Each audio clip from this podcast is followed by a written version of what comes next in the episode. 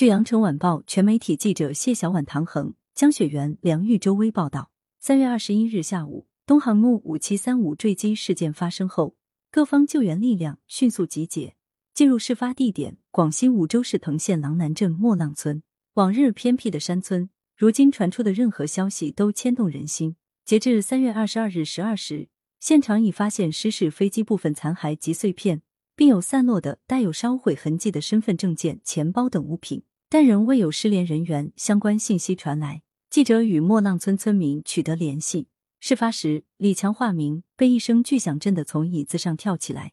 他想靠近飞机坠落点一探究竟。刚到村口时，就闻到十分刺鼻的味道。居住在距事发点三公里左右的莫浪村李嫂回忆道：“事发时，他正和几个同伴在家门口聊天，突然听到一声巨响。”玻璃震动，山上浓烟滚滚，但未见明火，空气中弥漫着很浓烈的油烟味。事发时，家里男人都外出干活了，他们感到很害怕。巨响过后，有大批村民围拥过来，大家议论纷纷。有胆子大的村民往山上走。据他们回忆，事发地点满目疮痍，散落着飞机残骸碎片。事发后，现场迅速展开救援。记者在现场看到，不断有公安、消防、通信、医疗、电力、民兵等救援力量奔赴现场。广东消防云浮支队是最早抵达救援现场的队伍之一，共派出十八辆车、七十五名消防救援人员到达现场。记者了解到，救援现场明火扑灭后，现场散落的飞机残骸约分布在一千平方米的山体上。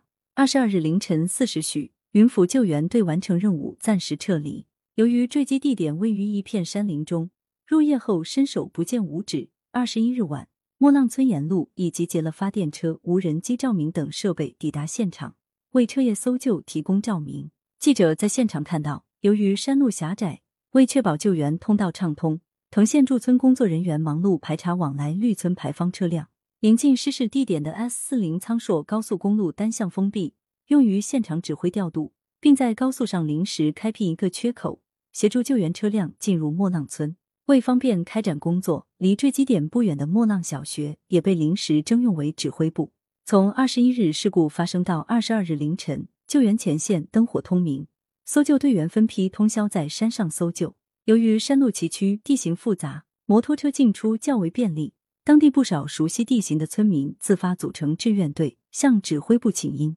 骑着摩托往救援一线运送水、食物、救援设备等物资。来自北京燃气藤县公司的志愿者则提供了支援物资，他们紧急出动，二十二日凌晨三时许将面包、矿泉水和八宝粥等支援物资装箱，于二十二日上午装箱完毕，十时三十分左右抵达绿村牌坊卡口处，进入卡口运送支援物资。感谢收听羊城晚报广东头条，喜马拉雅语音合成技术，让您听见更多好声音。